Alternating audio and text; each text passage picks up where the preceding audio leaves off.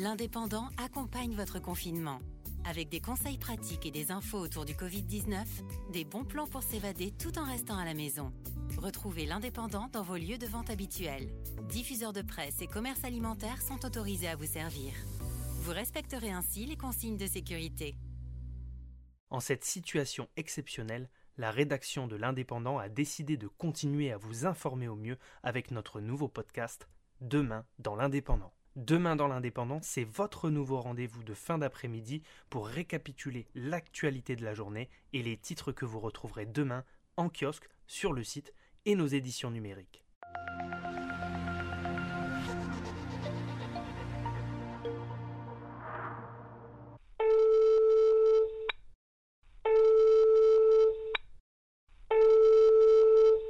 Alors Pierre, tu es rédacteur en chef de l'Indépendant, c'est la première fois qu'on t'accueille dans les podcasts de l'Indépendant. Déjà, comment ça va et est-ce que tu peux nous dresser un premier bilan, par exemple humain, de l'Indépendant suite à cette première période de confinement? Euh, Ça va, ça va. Le, premier bilan effectivement humain, c'est qu'il a fallu euh, en une semaine euh, basculer d'un monde à l'autre, si j'ose dire.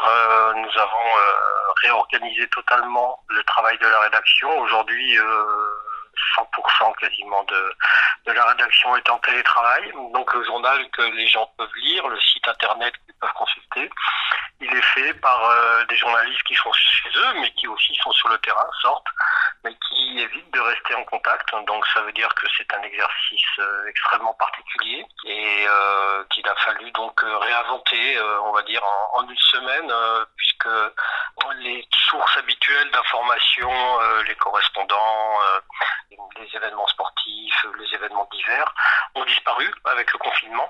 Et donc il faut faire un, journal qui euh, répond pour nous à, vraiment un double objectif. Le premier objectif c'est informer.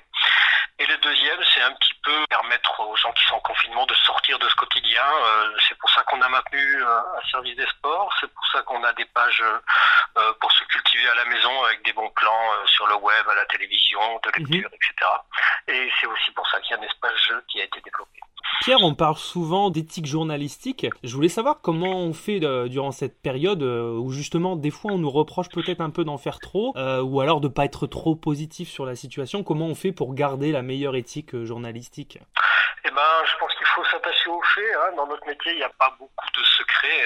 la chose la plus importante, c'est de respecter les faits. Alors quelquefois, ce qui nous arrive du terrain, les, faits que l'on rapporte, les informations que l'on obtient, sont assez difficiles, elles sont assez anxiogènes. Donc, euh, quand on est confronté à ce type de situation, la, question qui se pose à nous, c'est pas de les cacher, absolument pas. C'est pas de dire euh, aux lecteurs, écoutez, tout va bien euh, dans le meilleur des mondes, mhm. mais c'est de les mettre en perspective, de les présenter, de les remettre dans leur contexte et d'essayer d'accompagner, on va dire, le lecteur dans, ce, dans cette information qui est souvent extrêmement difficile.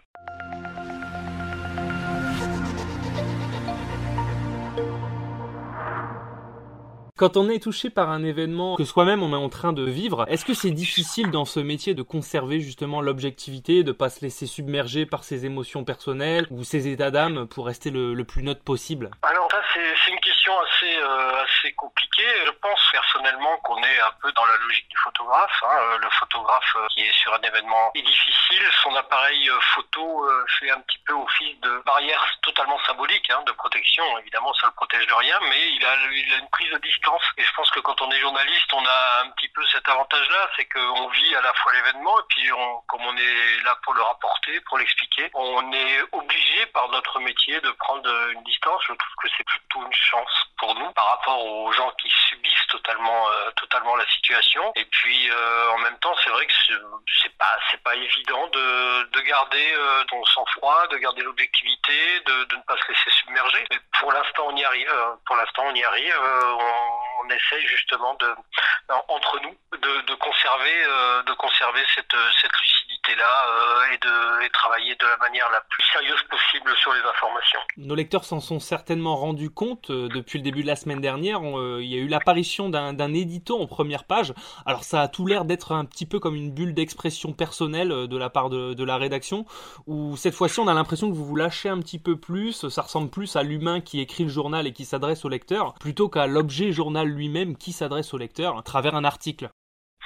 Oui, enfin bon, euh, ça a commencé un petit peu par hasard, c'est-à-dire qu'on a, il y a eu une première, une première prise d'expression à la une de la part du PDG pour expliquer que le journal que les gens avaient entre les mains était forcément très très différent, comme je vous l'ai expliqué au début. Bien sûr.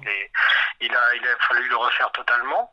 Et puis, et puis on s'est aperçu que finalement, cette façon de s'exprimer vis-à-vis du lecteur était peut-être la bonne formule, on ne sait pas, mais que, en tout cas, ça répondait à une nécessité, une nécessité à la fois euh, d'entretenir un lien peut-être plus personnel, plus charnel avec nos lecteurs, et puis aussi d'expliquer un petit peu plus euh, ce qu'on faisait, et, on s'est rendu compte que ça, c'est quelque chose qui répond à une nécessité, c'est-à-dire que quand on traite des sujets qui sont pas évidents, ben, l'édito, euh, beaucoup plus personnalisé, expliquant quelle est notre démarche, mettant en perspective, est une façon euh, d'entretenir un lien, d'entretenir un dialogue, si j'ose dire, avec, euh, avec notre lecteur, et je crois que plus que jamais, c'est important dans la situation dans laquelle on est.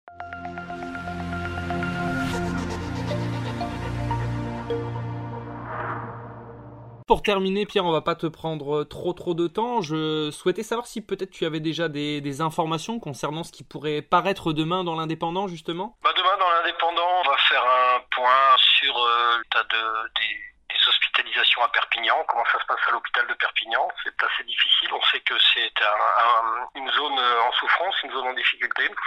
Et on revient également sur, euh, bah, figurez-vous qu'aujourd'hui on est le 23 mars, ça fait le deuxième anniversaire euh, des attentats de Trèbes et de Carcassonne. Rappelez-vous de ces attentats terroristes dramatiques. Et euh, bah, aujourd'hui on a fait un article et un reportage sur le Super U de Trèbes qui avait été le lieu de la prise d'otage et qui aujourd'hui, dans l'anonymat le plus complet, sans cérémonie, un petit peu dans l'oubli, et eh ben, il a ouvert. C'est un des rares endroits où c'est ouvert et où les gens peuvent faire des courses pour leurs produits de première nécessité. Très bien, Pierre. Bah, écoute, on te remercie en tout cas pour ta disponibilité, puis on te souhaite une bonne continuation, un bon courage surtout pour euh, continuer cette période de confinement. Merci, merci, au revoir. À bientôt, Pierre. C'est la fin de ce numéro de Demain dans l'Indépendant. Retrouvez-nous tous les jours sur l'indépendant.fr, en kiosque et en podcast. Si vous avez aimé ce contenu, parlez-en autour de vous, n'hésitez pas à le commenter et à le partager.